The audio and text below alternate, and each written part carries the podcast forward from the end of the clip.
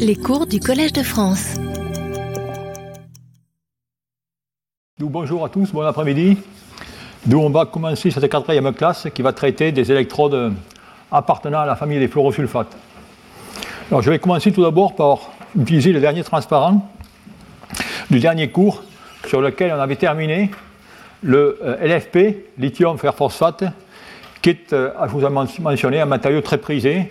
Et je vous ai mentionné finalement les différentes industries euh, qui vont utiliser ce matériau dans le futur pour le véhicule électrique. Bon, il y a tout le monde, excepté, j'avais oublié la dernière fois, on m'a rappelé, Bolloré, qui devrait, qui devrait directement apparaître sur ce transparent. où est-ce qu'on en est avec ce matériau? Bien, Je vous ai mentionné ici ce qui se fait dans l'état de l'art avec les lamellaires. Et vous voyez que le lithium FPO4 eh bien, est un matériau très prisé. Cependant, il a des densités d'énergie, tant volumétriques que spécifiques, qui sont relativement faibles. D'où ce matériau en pleine, vogue, eh définitivement, il réunit les aspects sécuritaires, les aspects d'éco-compatibilité, de performance. Cependant, eh il pêche par sa faible densité en termes de densité d'énergie. Et c'est ce qu'on va voir aujourd'hui, quels sont les moyens que l'on pourrait utiliser, qui ont été mis en place pour essayer d'augmenter cette densité d'énergie. Alors pour cela, eh bien pour avoir le raisonnement, je vais revenir sur deux notions que j'avais mentionnées auparavant, qui est cet effet inductif qu'on peut jouer, et bien sûr, sur la nature du poulet, du poulet anion, dans lequel on a utilisé jusqu'à maintenant PO4, mais on peut également jouer sur la nature du métal. Et jusqu'à maintenant, on a utilisé le fer. Si maintenant je peux utiliser directement d'autres métaux, donc notamment le, le manganèse, eh bien, je vais pouvoir certainement modifier cette ionocovalence de la liaison et par conséquent jouer avec le potentiel redox. Alors tout cela, eh bien, ça peut être guidé par des calculs théoriques, et voilà des calculs DFT qui ont été effectués euh, pour tous les types de, de euh, Vous avez ici le silicium, vous avez l'arsenic, le phosphore. Et si je me place dans le cas du phosphore, eh bien, vous voyez que lorsque maintenant je fixe mon polyanion PO4, et ensuite je vais directement passer du fer au manganèse, eh bien, dans ce cas, théoriquement, je devrais augmenter le potentiel de 0,8 volts. Alors, bien sûr, c'est les recherches qui ont été effectuées dans lesquelles on a essayé de synthétiser ce matériau. Alors, ce matériau est intéressant, cependant, il présente des difficultés. Difficultés dont on a déjà mentionné dans notre cas, dans le cas du spinel, où si maintenant j'utilise le manganèse, Bon, il y a l'effet de taille, mais ce n'est pas le plus grave.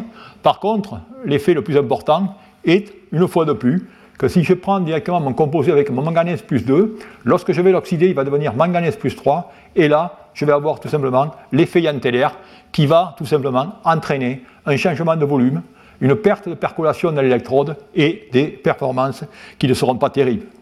De plus, pire par rapport au phosphate de fer, bien, si on regarde les conductivités ioniques, électroniques de ce matériau, vous voyez ici le cas du LiFeO4. Si je vais dans le cas de lithium MnPO4, eh bien, je suis dans des conditions pires où j'ai des conductivités électroniques et ioniques qui sont très faibles. C'est la raison pour laquelle les premières manips qui ont été faites, de John Godinov d'ailleurs, ont montré que dans ce matériau, eh on avait du mal à retirer tout le lithium et les capacités étaient un peu ridicules au départ avec des capacités de 30 mAh euh, par, gramme. D'où, là aussi, il a fallu de l'ingéniosité au niveau des matériaux pour dessiner de meilleurs matériaux, développer de nouvelles méthodes de synthèse euh, pour préparer ces phases. Ici, vous avez une méthode de synthèse qu'on avait appliquée ou qui a été appliquée dans le cas de lithium PO4, où on va avoir recours à une chimie basse température, une chimie de précipitation, où on va dans ce cas utiliser tous les aspects thermodynamiques pour déterminer les diagrammes de solubilité pH, pH qui est très important pour savoir à quel pH, eh bien, lorsque je vais faire mes manips en solution, je peux obtenir cette phase. Et on s'aperçoit que dans les conditions indiquées ici, eh bien, il va falloir un pH de 10 pour stabiliser cette phase. Donc voilà les ingrédients qu'on va utiliser, du nitrate de manganèse, de l'acide phosphorique, du nitrate de lithium, avec un solvant DMSO H2O, et bien sûr on va tout simplement ajuster le pH avec euh, LiOH. Et lorsqu'on fait cela, eh bien, effectivement, on obtient des matériaux beaucoup plus nanométriques, dont les performances sont indiquées ici à, je dirais, à euh, température ambiante et à, 55 degrés. Et vous pouvez voir que maintenant, on peut arriver à des valeurs de 80 à 100 mAh par gramme. Alors ça, c'est une approche qui a été directement développée. Il y a eu d'autres approches en parallèle, notamment la synthèse de ce matériau en faisant, dans ce cas, des mésoparticules de lithium MnPO4, je me suis trompé dans le titre. Et dans ce cas, eh bien, on a une méthode sol-gel avec le déroulement indiqué ici, mélange de tous ces ingrédients pour obtenir un gel à une température de 60 degrés C. Et par la suite, eh bien, ce gel est chauffé à 400 ou 500 degrés euh, pour produire les nanoparticules de, euh, euh, de cette phase manganèse.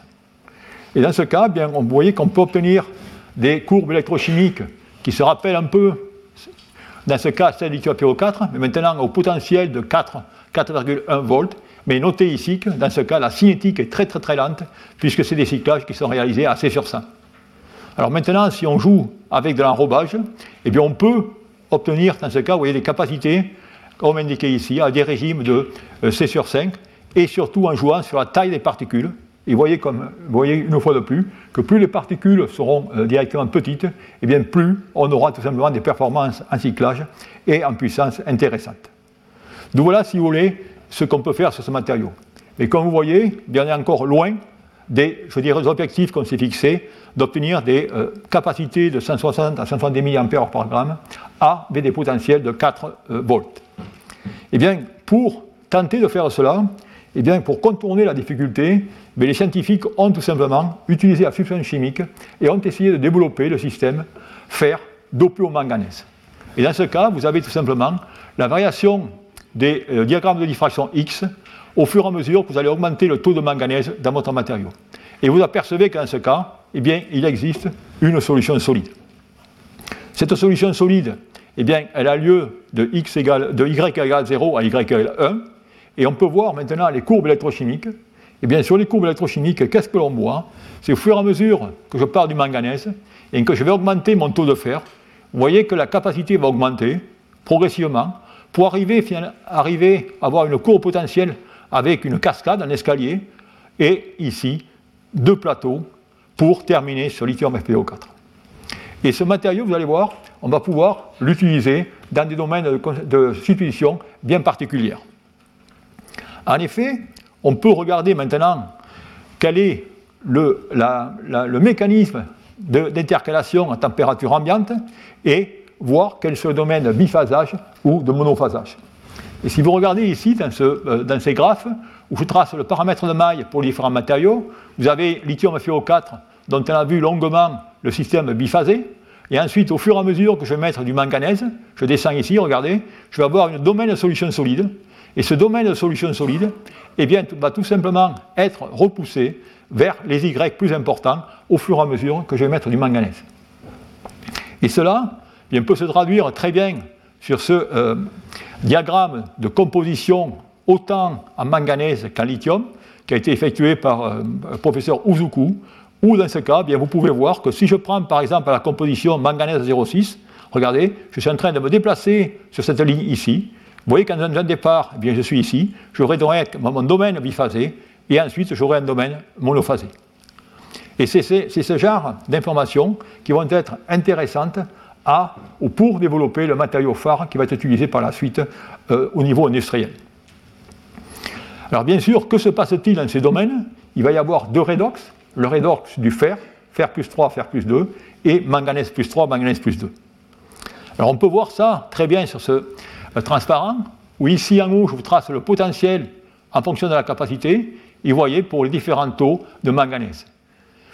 Et on s'aperçoit que, fur et à mesure que j'augmente le taux de manganèse, vous voyez directement euh, l'escalier ou la marche d'escalier, si je peux dire, dans la courbe de potentiel, eh bien, va tout simplement devenir de plus flagrante et va apparaître à de plus haut taux de X, comme indiqué ici. Et pour connaître le mécanisme réactionnel, eh bien, on peut faire des manips in situ et coupler ces manips in avec des manips de Xanes. Et sur ces manips de Xanes, vous voyez qu'en ce cas, on peut suivre les états d'oxydation et on s'aperçoit effectivement que lorsque vous allez sortir le lithium de ce matériau, ou le remettre, eh bien vous allez avoir le redox du manganèse qui va, qui va directement avoir lieu, c'est-à-dire ici, et ensuite vous avez tout simplement le redox du fer, et dans lequel on a une solution solide pour la composition Y égale à 0,6. Eh bien, de toutes ces études fondamentales, on peut en déduire que le matériau phare qui va être utilisé, étudié fortement, va être directement cette phase lithium X, Mn06, Fe04, PO4. Et on regarde effectivement, vous voyez ici, dans ce cas, il y a très peu de polarisation entre la courbe de charge et la décharge. Ça veut dire que d'un point de vue cinétique, ce matériau va être, je dirais, euh, performant. Et sa tenue en cyclage eh euh, est totalement correcte. Bien sûr, gardant à l'esprit quand que ce matériau va travailler à des potentiels de 4,1 volts, qui sont des potentiels, je dirais, euh, relativement importants et surtout néfastes à la décomposition d'électrolytes. D'où, sur ces matériaux, eh bien, on va maintenant essayer de les optimiser, et on va les optimiser, je dirais, par des méthodes classiques, dont on a déjà vu le principe, c'est-à-dire les méthodes d'enrobage. On avait enrobé les phosphates de lithium et de fer avec du carbone, eh bien, on va faire la même chose dans le cas de ces matériaux. Et la façon de faire est relativement simple, c'est-à-dire que dans ce cas, eh on va utiliser tout simplement une voie solvothermale, préparer notre poudre, si je peux dire, de lithium, manganèse phosphate, et ensuite je vais simplement faire une polymérisation in situ avec formaldéhyde et résorcinol pour créer un polymère autour des particules, et ensuite, par chauffage, eh bien, je vais avoir tout simplement une carbonisation et je vais obtenir des particules de lithium manganèse phosphate entourées de, carbone, comme indiqué ici. Et cela, eh on peut le faire en ajustant finalement la quantité de ces deux matériaux pour ajuster l'épaisseur de la couche protractrice que vous allez mettre finalement autour des particules de lithium MnPO4 et par conséquent euh, le taux de carbone que vous allez former. Et lorsque l'on fait cela, eh bien, on s'aperçoit effectivement que l'on peut obtenir des matériaux, je dirais, très performants.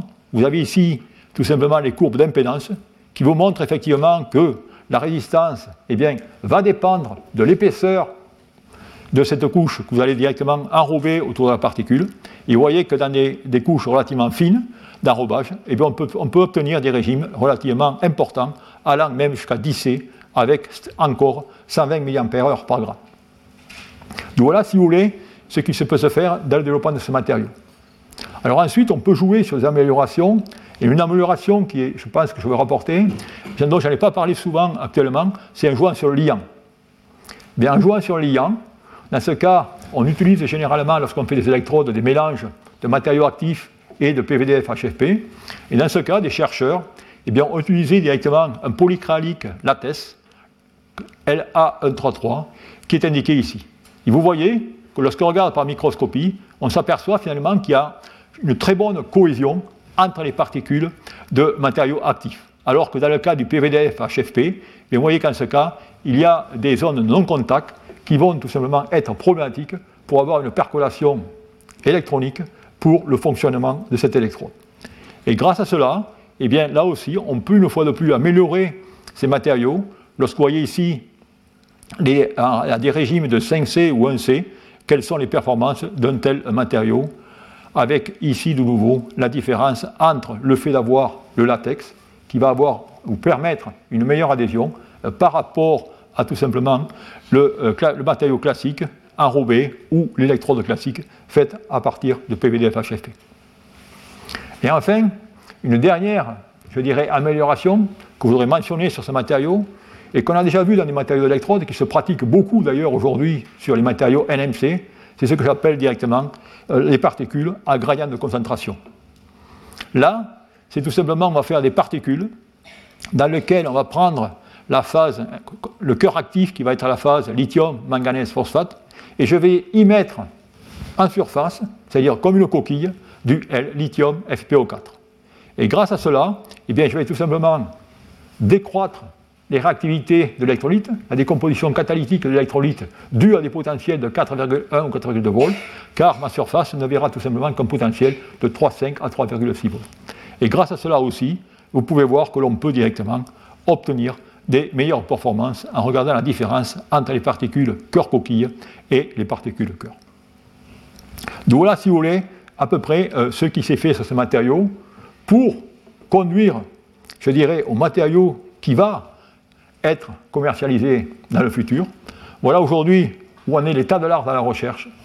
Voilà la phase lithium Mn06 Fe04 PO4. Vous voyez la courbe électrochimique on peut obtenir des, capacités de 160 mA par gramme, alors que la capacité théorique est aux alentours de 170.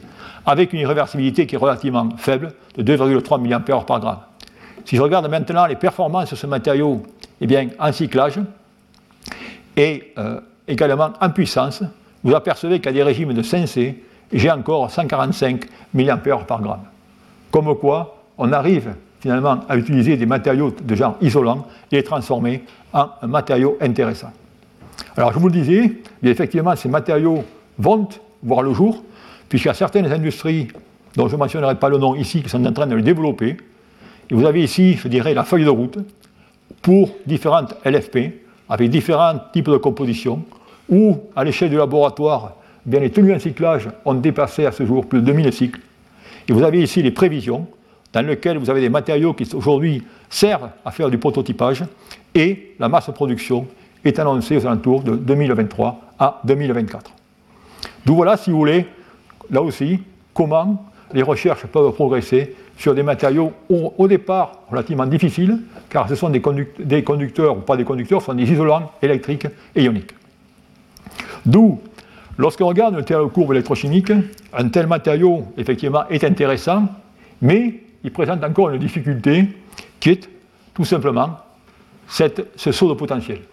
Car si vous voulez appliquer ça eh bien, euh, dans euh, euh, des, dispositifs, comment vous allez gérer finalement ce saut potentiel pour connaître votre état de charge.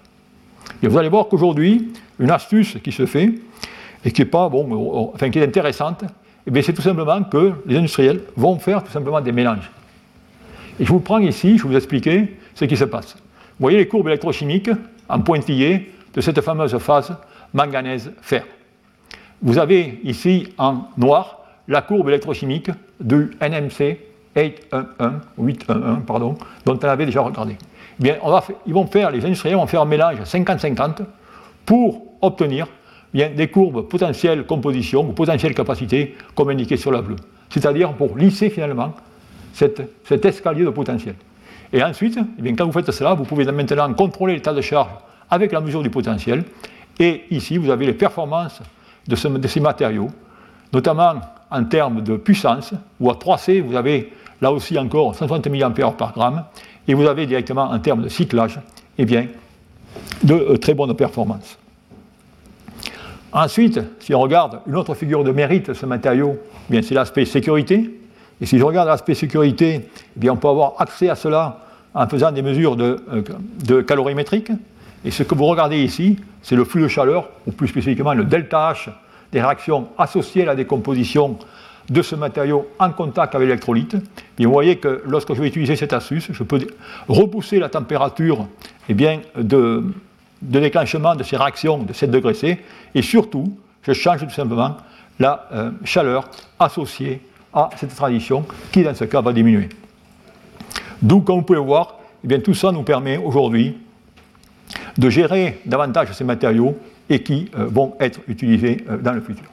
Alors dans le futur, ce futur n'est pas loin, puisque euh, c'est la compagnie CATL, une compagnie chinoise, qui tout simplement va développer et va mettre ce matériau sur le marché, dans lequel vous avez les avantages de ce matériau, qui est sa densité d'énergie, qui est 15 à 20% supérieure à celle du LFP. Vous avez également son coût. Vous avez également sa performance en température, qui est tout à fait raisonnable. Bien sûr, il y a encore des difficultés, notamment la résistance interne, associée à cette conductivité électronique relativement limitée.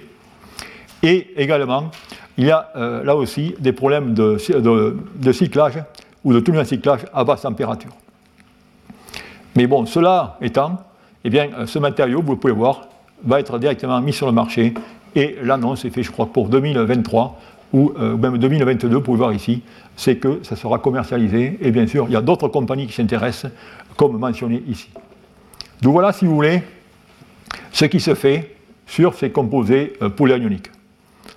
Alors la question qu'on peut, se demander, c'est maintenant, est-ce qu'on peut encore avoir des capacités ou des densités d'énergie plus élevées?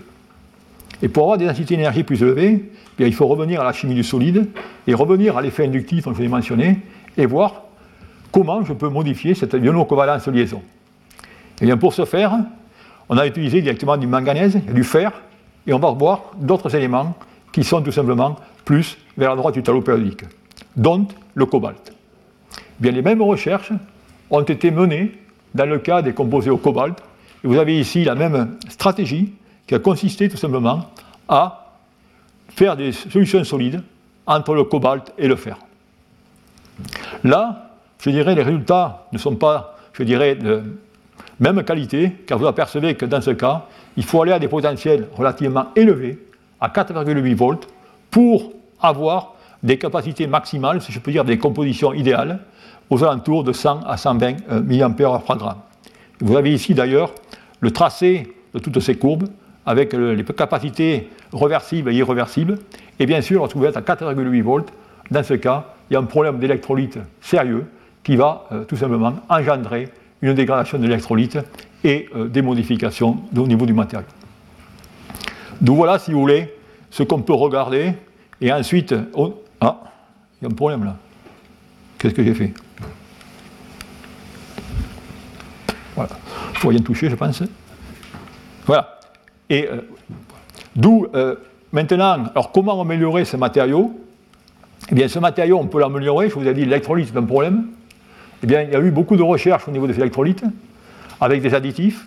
Et vous avez ici un additif qui est le triméthylboroxine, qui vous permet, dans ce cas, d'avoir des tenues, en capacité qui sont relativement raisonnables sur 300 mais notez cependant que la capacité est seulement de 80 à 90 mA par gramme. Alors ensuite, il y a eu tout un tas de substitutions chimiques qui ont été faites sur le matériau dans lesquels on peut insérer du vanadium, où on peut faire des trisubstitutions avec le fer, le manganèse et ainsi de suite.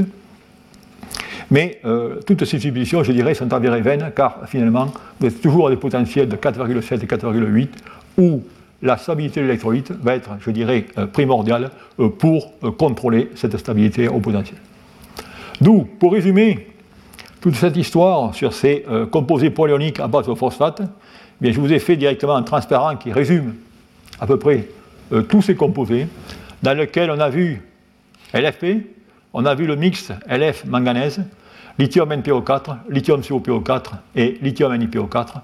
Bien, à ce jour, et je pense que, euh, c'est clair, seuls ces deux composés, c'est-à-dire le mixte fer-manganèse et le, composé au fer, eh sont les composés qui verront le jour et qui seront commercialisés dans le, bon, le lithium phosphate est bien sûr commercialisé et les autres seront certainement commercialisés dans les deux ou trois ans qui viennent.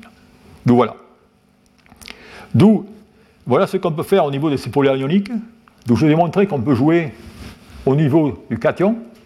Et maintenant, on va essayer un peu de jouer au niveau de l'anion, ou du polyanion.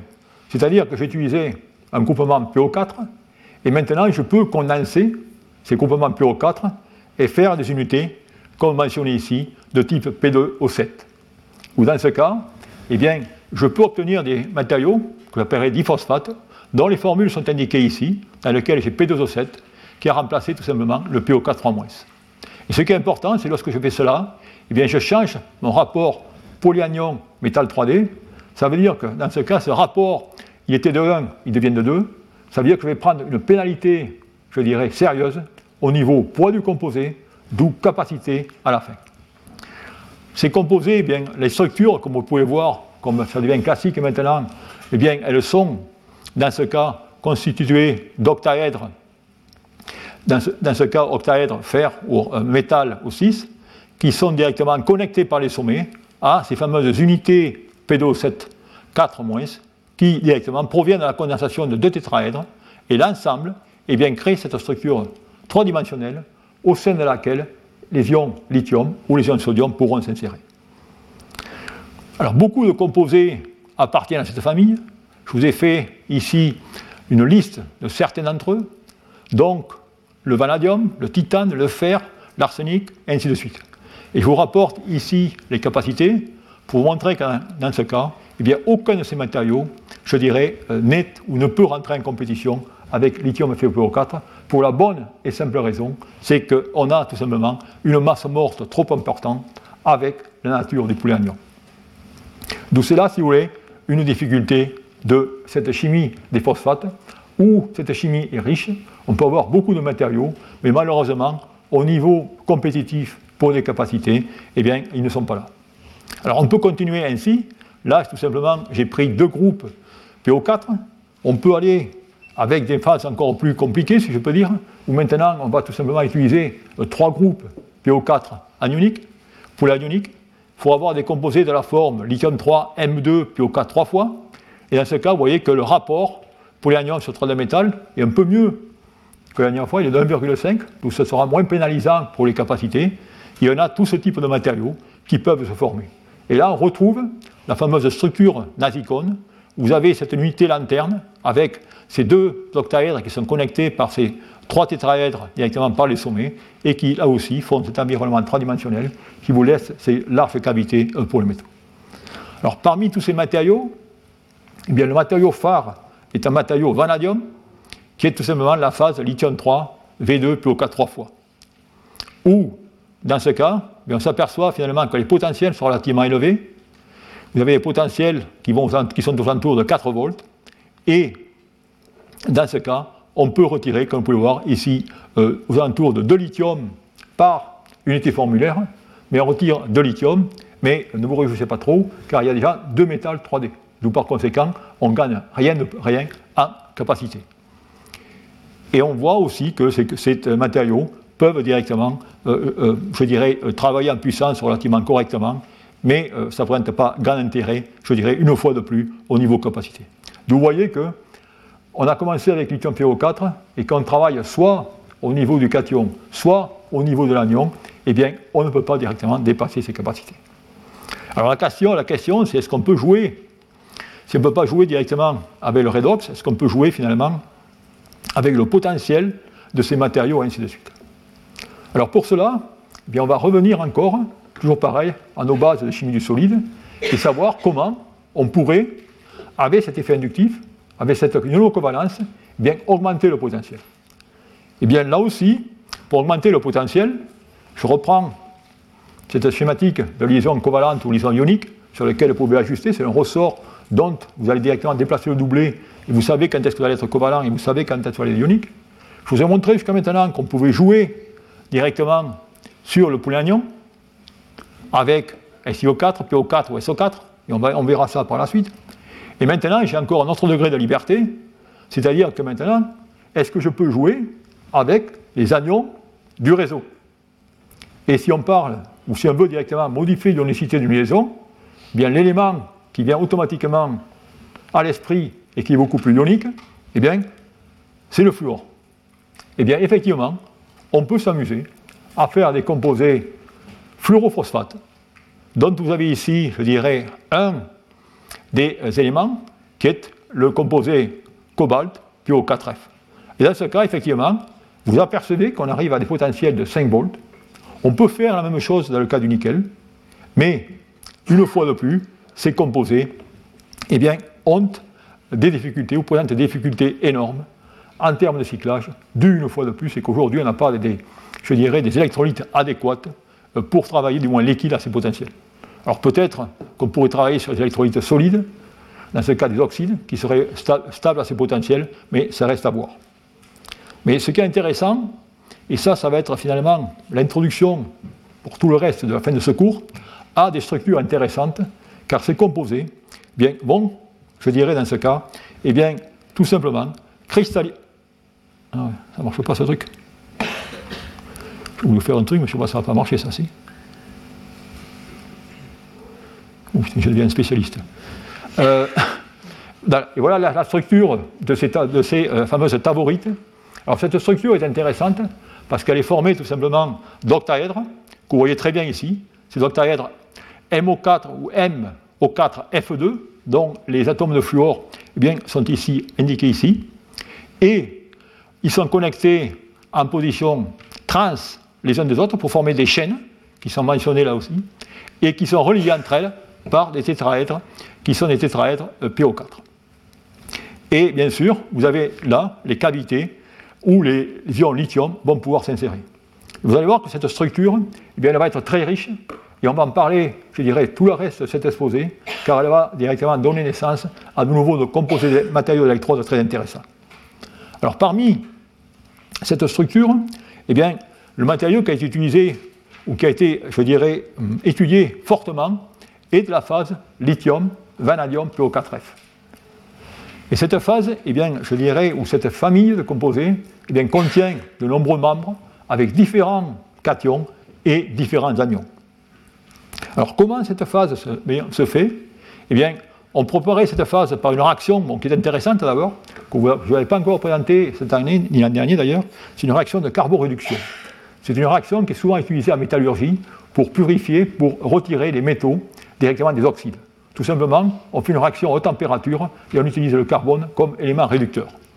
Et dans ce cas, eh qu'est-ce qu'on fait? On va utiliser du vanadium pentoxide et on va utiliser le carbone comme élément réducteur pour passer direct, dans ce cas, comme on peut voir ici, du vanadium plus 5 à du vanadium plus 3. Et là, on va obtenir cette phase VPO4, c'est la première étape de la synthèse. Et ensuite, cette phase, eh on va la faire tout simplement réagir avec du fluorure de lithium pour obtenir cette fameuse phase lithium VPO4F. Et là, bien sûr, il va y avoir, dans ce cas, eh bien, vous voyez des températures, vous voyez des flux, et ce qui va être très important de cette réaction, vous allez le voir par la suite, eh c'est tout simplement qu'il faut éviter l'absence de sublimation de, VF, 3 Car sinon, bien, on va avoir des composés non stoichiométriques et on va favoriser cette impureté qui est indiquée ici. bien, grâce à cela, on peut obtenir, comme vous pouvez voir ici, des matériaux relativement purs de cette phase lithium BPO4F. Alors cette phase elle est intéressante parce que pendant un moment donné, pendant quelques années, elle s'est avérée comme concurrente de fameux matériaux d'électrode qu'on utilisait. Alors pourquoi elle est intéressante? Eh bien je dirais presque parce qu'elle est en terre. Pour la bonne et simple raison, c'est que vous prenez ce matériau, eh bien vous pouvez l'oxyder et vous pouvez retirer un lithium à un potentiel de 4,2, 4,3 volts et obtenir la structure de la phase totalement dithyée VPO4F. Et ça, ça vous donne directement une capacité de 150 mAh par gramme. Mais on peut également partir dans l'autre sens, et là on va travailler sur le couple V3, V2, plutôt que le couple V4, V4 V3, et on peut obtenir dans ce cas eh bien, cette phase qui est la phase lithium-2 VPO4F. Et vous voyez qu'en ce cas, j'ai un même matériau qui va me donner deux plateaux de capacité de 150 mAh qui sont séparés tout simplement par un potentiel de 2,41 volts. Et rappelez-vous de ça, parce que s'il y a un potentiel de 41 volts, je vais pouvoir l'utiliser pour faire autre chose. Alors ce matériau, bien, bien sûr, puisqu'on veut directement de la densité d'énergie, on ne va pas l'utiliser dans ce domaine, on va l'utiliser dans ce haut potentiel, aux alentours de 4,28 volts. Et effectivement, vous voyez qu'en ce cas, on a une très belle courbe électrochimique, avec très peu d'irréversibilité, et avec des capacités qui peuvent atteindre effectivement les capacités théoriques. Si on regarde, eh bien, également les performances je dirais, en nombre de cycles, les tenues en cyclage. Et là aussi, vous voyez qu'à 200 cycles, eh il y a une très bonne tenue en cyclage avec des comportements en puissance aux alentours de 90% 92% à des régimes de 2C. D'où voilà ces, matériaux. Et euh, pour revenir au point que avez mentionné, voilà directement la courbe électrochimique que j'ai retracée par rapport au transparent précédent dans une échelle, je dirais, plus restreinte. Vous apercevez directement ce potentiel de 2,4 volts.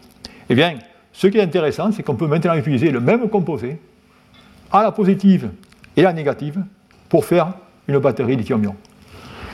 C'est-à-dire que dans ce cas, eh bien, je vais directement oxyder le vanadium plus 3 plus 4 à la positive et réduire le vanadium plus 3 plus 2 à la négative. Et dans ce cas-là, on va pouvoir obtenir des accumulateurs qui vont, grâce au même matériau, eh bien, délivrer un potentiel qui est de 2,3 volts, qui est le potentiel tout simplement entre ces deux plateaux indiqués ici. Tout ça, c'est des études qui sont intéressantes, et surtout, on pourra certainement les transposer dans des systèmes aqueux, mais je n'en parlerai pas cette année. Donc voilà ce qu'on peut se faire. Alors vous allez me dire, ce matériau n'a pas l'air mal, et pourquoi finalement?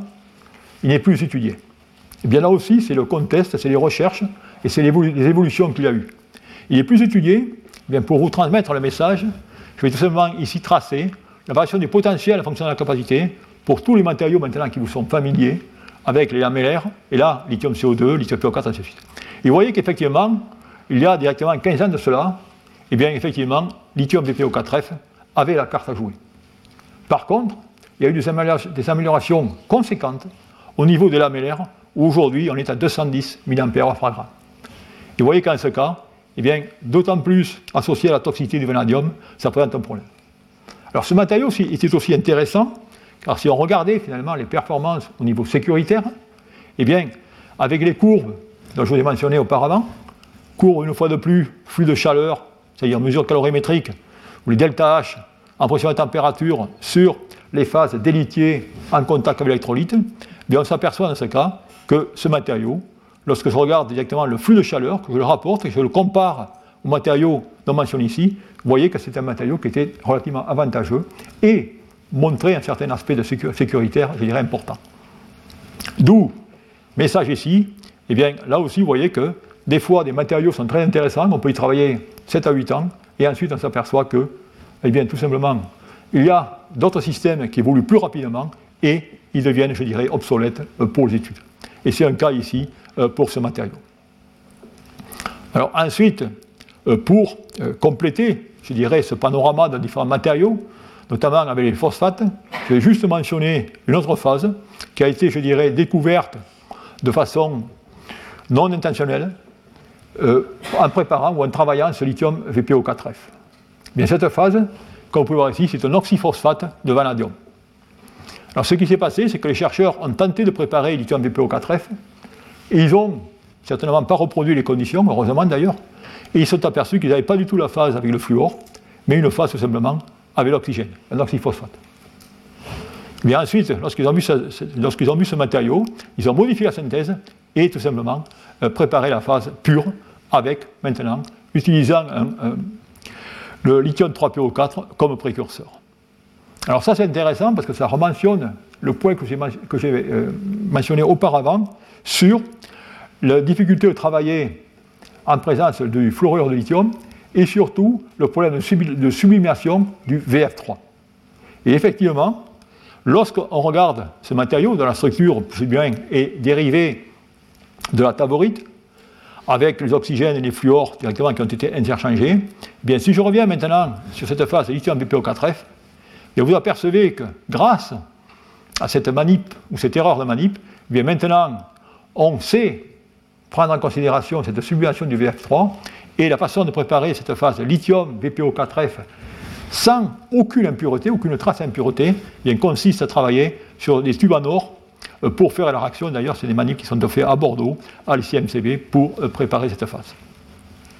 D'où voilà ce matériau. Ce matériau ne présente pas, je dirais, de gros intérêts au niveau électrochimique, car maintenant, eh puisqu'on a directement remplacé le fluor par l'oxygène, je change mon état d'oxydation du vanadium, je vais avoir tout simplement un degré de manœuvre beaucoup plus restreint.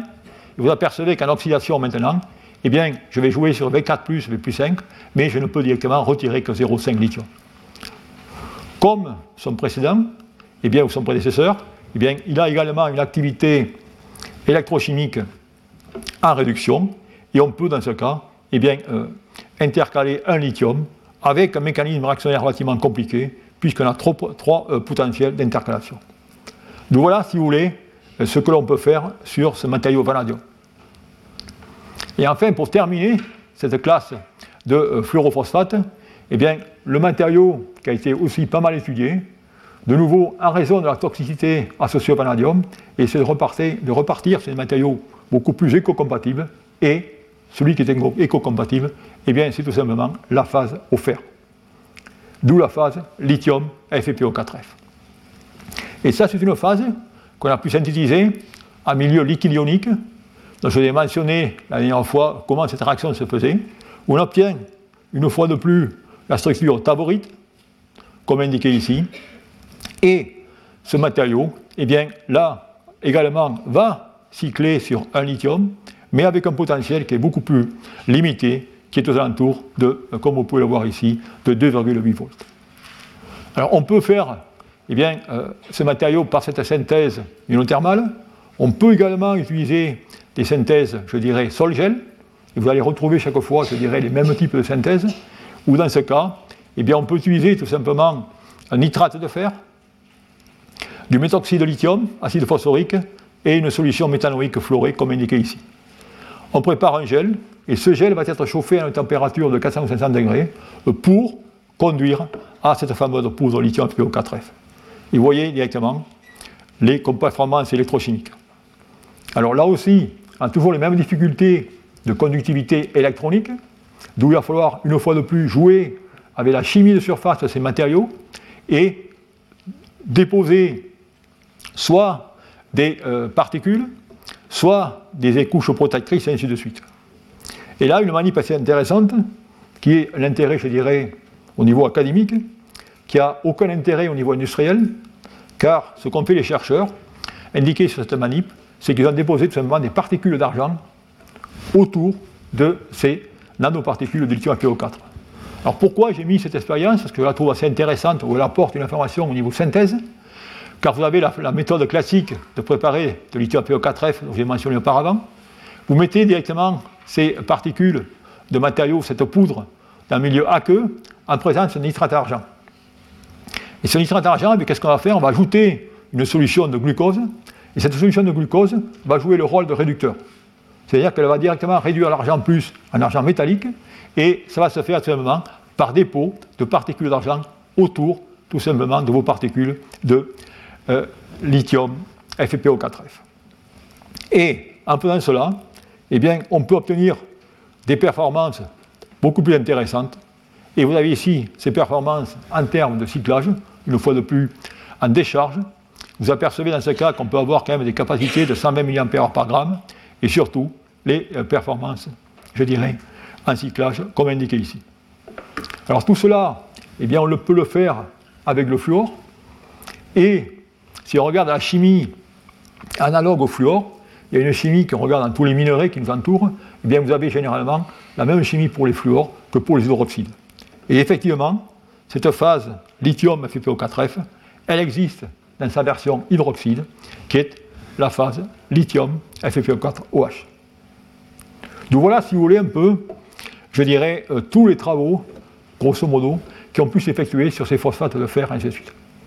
Alors la question qui se pose une fois de plus maintenant, c'est est-ce qu'on peut trouver des matériaux meilleurs que ce lithium FeO4F et que, que, doit-on faire? Bien là, je vais maintenant vous mentionner, vous, présenter un exemple qui est directement un exemple intéressant pour vous, pour vous les jeunes surtout, qui est vraiment le cheminement qu'on fait à la recherche pour découvrir de nouveaux matériaux. En effet, voilà, si vous voulez, la situation dans laquelle on était, et je vais tout simplement revenir une fois de plus aux bases de ce fameux directement effet inductif. Alors cet effet inductif, eh bien, je vais le représenter ici, sur ce diagramme schématique de structure de bande. Je n'ai aucune prétention de faire des calculs de DFT sur ces matériaux, mais avec les mêmes, vous pouvez comprendre ce qui se passe. Vous avez ici directement, bien sûr, le niveau de Fermi de lithium et les bandes antiliantes de lithium PO4H, qui est ici. Ensuite, il faut mentionner que j'ai pu synthétiser d'autres matériaux qui sont ces phases lithium FPO4F. Vous voyez qu'en ce cas, 2,6, 2,8, et tout ça marche bien, on change d'ionicité. Je continue, et ça c'est une phase FeSO4OH, ou lithium FeSO4OH, et vous voyez qu'en ce cas, j'ai un potentiel, tout simplement, de 3,25 volts. Alors, basé là-dessus, eh bien, ce, ce qui est intéressant, et j'ai la chance, c'est que tous ces matériaux ont la même structure taborite. Ça veut dire que maintenant, mon raisonnement de l'effet inductif, eh bien, je n'ai pas regardé la coordination de x ou y, ainsi de suite, je vais pouvoir tout simplement raisonner. Et si je fais un raisonnement simple, mais je m'aperçois tout simplement que si je passe de lithium FePO4 OH à lithium FeSO4 OH, bien je gagne 0,7 volts, électron volts. Maintenant, si je prends ce matériau, lithium FePO4 F, si je fais la même translation, je devrais gagner 0,6 ou 0,7 volts. D'où la question, c'est est-ce que je peux faire cette phase lithium FSO4F D'où le point d'interrogation. Alors effectivement, c'est intéressant, vous allez voir pourquoi, et le cheminement du mode de la recherche, c'est que cette phase, effectivement, n'a jamais été rapportée. Mais dans la littérature, si on regarde bien, on s'aperçoit qu'il y a une phase qui a été rapportée, qui est une phase lithium MgSO4F. Et d'ailleurs, c'est une phase qui a été rapportée à Nantes par un dénommé Pifard. Et cette phase a été rapportée avec une synthèse à 600 degrés. Et ce qui est intéressant, c'est que lorsqu'on prend l'article de cette phase, eh bien les auteurs ont mentionné que, effectivement, il serait bien de pouvoir synthétiser cette phase avec des métaux 3D, notamment le nickel, le cobalt, et ainsi de suite. Malheureusement, il n'y arrivait pas. D'où la question, c'est est-ce qu'on peut trouver, développer des méthodes de synthèse qui vont nous permettre d'avoir accès à cette phase. Alors si on n'y arrivait pas, théoriquement, elle va être métastable, il fallait développer des méthodes de synthèse. Et eh bien à l'époque, effectivement, c'est ce que nous avons fait. Et ça, c'est une méthode de synthèse que je mentionnais. C'est à l'époque qu'on a finalement promu cette synthèse ionothermale. Et on s'est aperçu que si on fait cette synthèse ionothermale, eh bien, à les températures de 250 à 280 degrés C, je pouvais obtenir cette phase. Alors, effectivement, cette phase, je peux l'obtenir. Voilà, réaction relativement simple. Réaction qui directement a lieu ou prend, je aux alentours de 2 ou 3 jours. Vous avez une poudre qui est une poudre jaunâtre et on a pu résoudre la structure, et rien de bien mystérieux, c'est une structure taborite, avec, une fois de plus, vous voyez directement les euh, fer euh, FeO4, Fe2, les octaèdres, le long de l'axe 001, avec les tétraèdres, ainsi de suite. Et dans ce cas, vous voyez qu'il y a deux directement octaèdres que j'ai colorés en vert et en, euh, et en violet, car tout simplement c'est des octaèdres FeO4, Fe2, qui ont tout simplement une, distorsion qui est différente.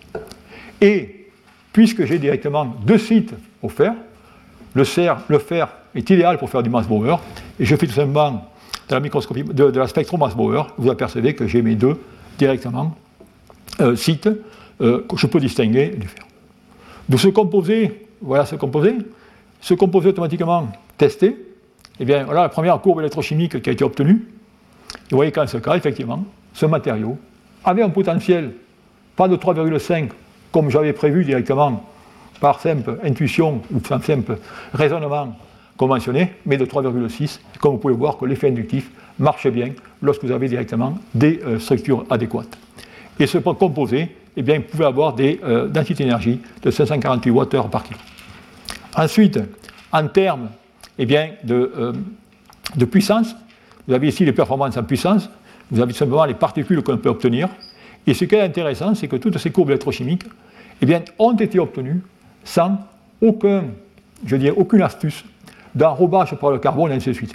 C'est-à-dire, on revient ici dans la synthèse ou de la fabrication de matériaux d'électrodes classiques avec un mélange avec euh, du carbone, mais sans, sans D'où, voilà ce matériau qui, eh bien, lorsqu'il a été directement euh, euh, rapporté dans la littérature, effectivement, c'est un matériau qui était en compétition avec le lithium FiO4. Alors ce qui est intéressant, c'est finalement pourquoi, ce qui était le plus intéressant, peut-être autant que les applications, c'est de savoir pourquoi cette synthèse a marché. Et vous allez voir que là aussi, c'est très important de revenir au fondamental et de comprendre la raison de cela. Eh bien cette raison, elle va directement être expliquée par ce transparent, dans lequel vous avez deux structures. Je trace la structure de mon précurseur, FeSO4H2O, et de mon produit d'arrivée, c'est-à-dire la phase mère et la phase fille. Et vous apercevez qu'en ce cas, ces deux structures, eh bien, vous avez exactement le même agencement d'octaèdre et de tétraèdre. Vous avez ici l'octaèdre et les octaèdres sur l'axe C. Vous les retrouvez ici, avec dans ce cas, bien sûr, il y a deux types de couleurs, c'est juste une distorsion. Et vous voyez que les cavités, qui sont des cavités hexagonales ou des cavités carrées, vous les retrouvez ici. D'où par conséquent, qu'est-ce qui se passe? Ça veut dire qu'en ce cas, je vais avoir une réaction qui va être une réaction que j'appellerai topotactique. C'est-à-dire que ma phase mère, c'est elle qui est la structure. Et ensuite, je vais aller travailler dans cette structure sans la modifier. Et quand je fais ma réaction, a qu'est-ce qui se passe? Voilà mon octaèdre. Vous voyez ici tout simplement les molécules de H2O. Eh bien, lorsque je vais faire cette réaction, je vais avoir le fluor qui va tout simplement aller remplacer la molécule de H2O. Mais pour que le fluor remplace cette molécule de H2O, il me faut tout simplement que la molécule LiF se soit dissociée. Donc par conséquent, il faut que j'ai F- et lithium+. Et bien en même temps, le fluor va directement aller tout simplement substituer cette molécule d'eau, et mon lithium va en même temps pour maintenir l'électroneutralité directement de mon composé, aller s'intercaler.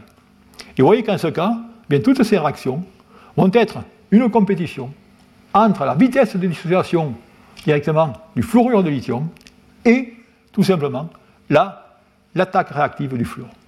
Et on va jouer, vous allez voir par la suite, euh, ayant compris cela, toute la diversité qu'on euh, va pouvoir faire au niveau de la synthèse.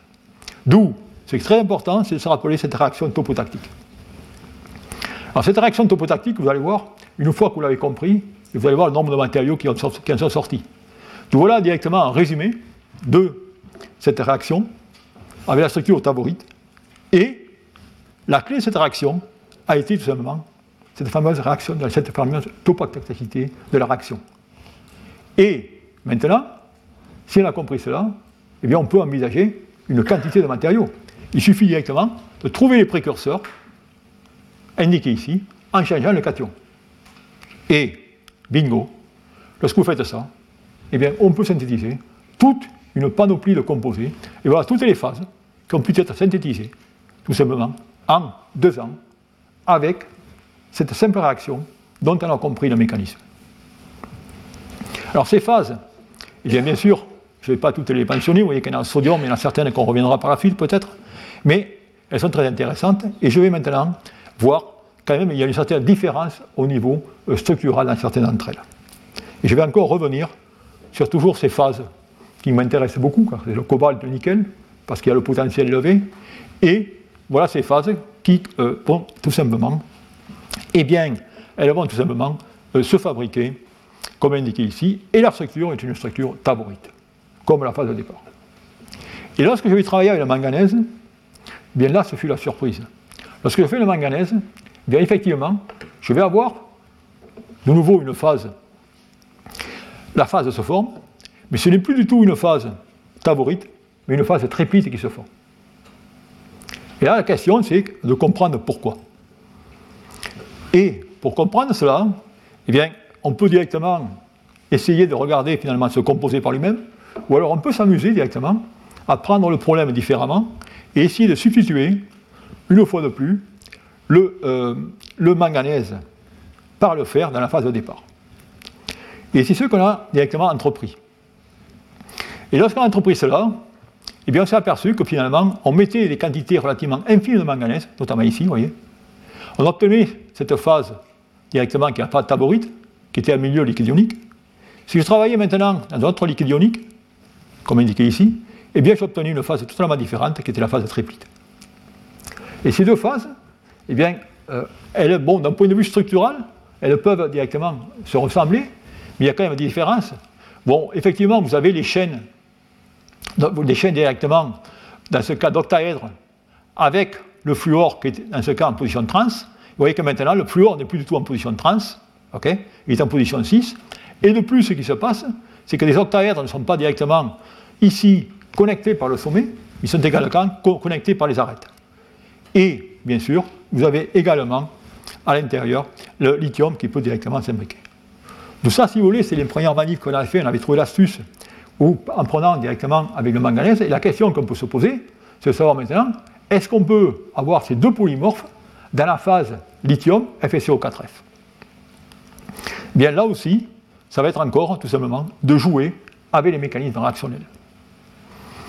D'où on a ces deux polymorphes, et la question qui se posait, c'est est-ce qu'on peut faire cela sans même mettre du manganèse?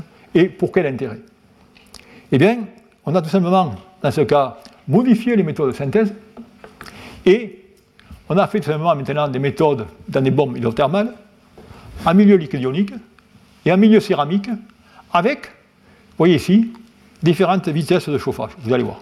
Et dans ce cas, j'obtiens, à 2 degrés passés par minute, j'obtiens la phase de taborite.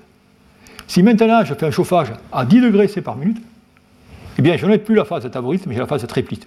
Et là, vous voyez qu'en ce cas, eh bien j'ai pu stabiliser le fer à un potentiel de redox de 3,9 volts. Et ça, c'est le composé inorganique qui, à ce jour, montre le potentiel redox le plus élevé pour le couple Fr plus 3, Fr plus 2. Alors pourquoi cela? Eh bien, pourquoi cela? Tout simplement, vous voyez qu'en ce cas, je vais utiliser tout simplement des vitesses de chauffage différentes. Ces vitesses de chauffage différentes à partir de précurseurs. Et vous voyez que je prends ce précurseur. Eh bien, en ayant ces vitesses de chauffage différentes, je vais modifier la décomposition ou le relargage de l'eau par cette, je euh, ce composé FSO4. Et dans certains cas, je vais passer tout simplement par l'espèce alpha FSO4 qui, dans ce cas, va entraîner, je dirais, une stabilité euh, thermodynamique différente. Et on voit, effectivement, et on a pu mesurer par la suite, par des mesures calorimétriques, quelle était la phase thermodynamiquement stable de, différents composés. Et d'ailleurs, c'est ce que je vous présente au transparent suivant, où dans ce cas, eh bien, voilà des manips de calorimétrie dans lesquelles on a tout simplement mesuré l'enthalpie de dissolution de ces différents matériaux, la phase taborite et la phase triplite, et calculé à partir des delta H, enthalpie et l'entropie, à quelle température j'avais la transition taborite-triplite. Et on a pu trouver qu'en ce cas, eh bien, à 186 degrés, c'est là où la phase triplite devient thermodynamiquement stable. Et tout cela bien, explique clairement les résultats de nos synthèses. En effet, on sait que cette phase, je dirais, euh, triplite est thermodynamiquement stable, car si par exemple je prends une phase taborite et je la broie directement pendant 3 heures, je peux la transformer en phase triplite. Pour la bonne simple raison, c'est que lorsque vous faites du broyage mécanique, bien localement, vous allez créer des températures supérieures à 180 ou 200 degrés C. Ensuite, si je suis moins pressé, si je prends directement une, manip classique, je prends une phase taborite, je la mets à 300 degrés C pendant 15 jours, elle se transformer en triplite. Et alors la question que vous pouvez vous poser, c'est finalement, mais comment j'ai pu obtenir cette phase finalement non thermodynamiquement stable, c'est-à-dire la phase cinétique, même avant d'avoir synthétisé la phase triplite Eh bien la, la réponse, c'est tout simplement la réaction cinétique. Cette réaction cinétique, pourquoi? Eh bien tout simplement parce que j'ai eu une réaction topotactique qui, dans ce cas, eh bien, me demandait que très peu d'énergie, car tout simplement, je n'avais aucune modification de structure, j'avais presque un template pour généraliser ou pour faire cette réaction. Et c'est grâce à cela, eh bien, cette filiation structurale avec le précurseur, c'est-à-dire entre la phase mère et la phase fille, qui m'a permis directement de contrôler cet aspect cinétique sur l'aspect, je dirais, thermodynamique.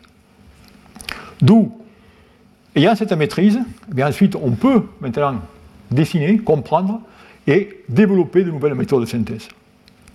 Alors parmi ces nouvelles méthodes de synthèse, eh bien, celle que je vous ai mentionnée jusqu'à maintenant, eh c'est la méthode directement de synthèse ionothermale.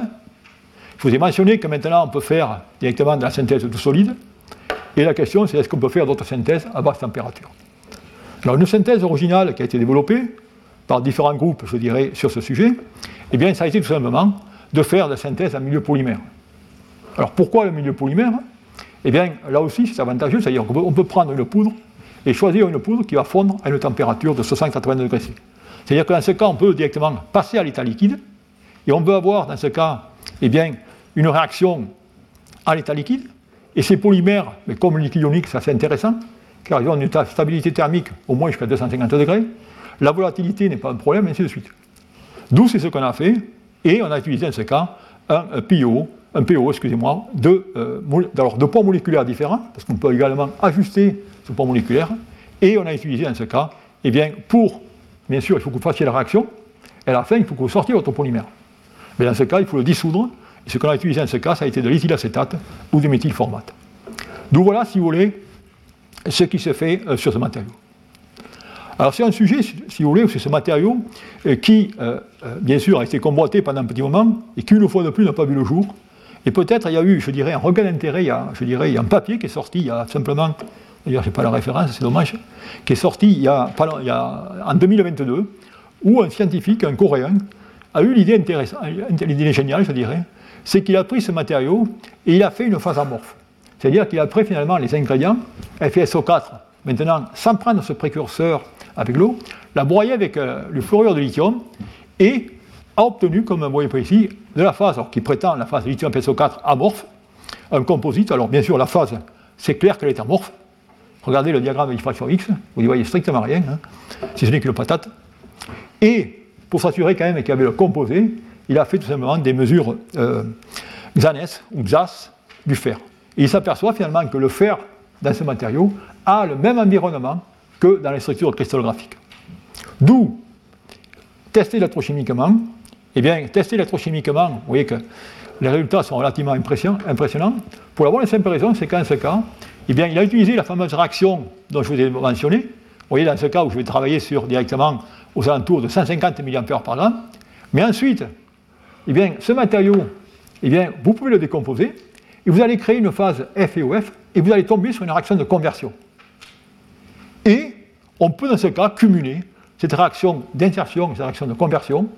Est-ce que ces résultats sont justes? J'en sais rien. Mais c'est la première fois directement que des scientifiques, un groupe de chercheurs, a cumulé ces réactions pour avoir des performances qui sont quand même relativement intéressantes. Vous avez ici vous avez tout simplement les capacités de ces matériaux tenus en cyclage, avec également les puissances qui sont relativement intéressantes. Donc voilà, si vous voulez, un peu ce qui se fait sur cette fameuse phase lithium FeSO4F. Et peut-être, maintenant, grâce à ces capacités, vous voyez quand même, à 330 mA par gramme, les, les chances peut-être que cette phase soit utilisée sont plus grandes. Alors la question c'est, bon, pourquoi finalement cette phase présente tant de difficultés à être commercialisée? Eh bien là aussi, on peut avoir les performances, mais il y a certainement une chose que j'ai oublié de mentionner qui est importante, c'est que je voulais mentionner qu'on a été obligé de faire une synthèse en liquide ionique pour la bonne et simple raison que lorsque vous travaillez avec des sulfates, ils sont solubles dans l'eau. D'où par conséquent, eh bien, on a été obligé d'aller dans des milieux non aqueux. Et on retrouve maintenant la difficulté. C'est-à-dire que si maintenant à l'échelle industrielle je veux faire ces matériaux, eh bien, ils vont réagir avec l'humidité. D'où il va falloir tout simplement les euh, traiter ou les utiliser en euh, salle sèche, ainsi de suite. Alors, pour regarder cela, vous allez être convaincu que cela se passe, eh bien, on va tout simplement faire des manips classiques qu'on a à faire directement chaque fois qu'on regarde un matériau d'électrode, qu'on veut savoir finalement leur réactivité à l'humidité, eh bien, on va tout simplement faire des réactions comme indiqué ici. On va tout simplement utiliser des solutions salines saturées qui ont des, euh, des humidités relatives constantes à une température et dans un système fermé. Et on va pouvoir, dans ce cas, ajuster ce taux d'humidité comme indiqué ici. Et si on fait cela, et on va directement, dans ce cas, collecter les diagrammes de diffraction X en fonction du taux d'humidité et du temps, et vous apercevez, ce qui n'est pas une surprise, c'est que finalement, lorsque j'ai un taux d'humidité relative d'humidité de relativement faible, 53%, effectivement, ce matériau peut résister à l'humidité. Dès que je vais à 62%, et ainsi de suite, même à 85%, ce matériau est transformé en simplement une heure. D'où, à partir de ça, on peut tracer finalement le diagramme d'humidité relative en fonction du temps d'exposition. Vous apercevez que le matériau, la domaine de stabilité pour la manutention, se trouve indiqué ici. Dans ce cas, automatiquement, votre matériau réagit très rapidement. Selon les réactions bien chimiques classiques, hein, ce n'est pas une surprise. C'est-à-dire qu'on a utilisé finalement, dans un départ, le pour synthétiser ce matériau. Et maintenant, finalement, lorsque vous l'exposez à l'humidité, vous avez les réactions inverses qui vont se produire. Il y a une décomposition, une hydratation, avec un mécanisme qui va, qui va progresser de la surface au cœur. Et, comme indiqué ici, avec, dans ce cas, eh bien, un problème euh, dans le cas de batterie. bien sûr, il faut très, faire très fort attention à le taux d'humidité, ainsi de suite. Alors là aussi, là aussi c'est toujours pareil, c'est du classique, vous allez, on retrouve toujours la même méthodologie. Hein. Si maintenant je veux diminuer cette réactivité à l'eau, mais qu'est-ce que je dois faire? Je dois directement essayer de faire un enrobage de mes particules. Et c'est ce que les chercheurs suédois ont fait, dans lequel, dans ce cas, eh bien, ils ont utilisé tout simplement un recouvrement euh, par du pilote, qui est tout simplement du euh, polyéthylène dioxyéthylène, au excusez-moi, et dans ce cas, eh bien, ils ont pu obtenir tout simplement les courbes de cyclage indiquées ici. Donc voilà, si vous voulez, euh, ce que je voulais vous raconter sur ce fameux composé lithium FSO4F. Bon, a priori, je n'ai pas été assez vite aujourd'hui parce qu'il me reste encore de la matière, mais je crois que je vais être obligé de m'arrêter là et euh, terminer ce cours avant de laisser le, prochain orateur.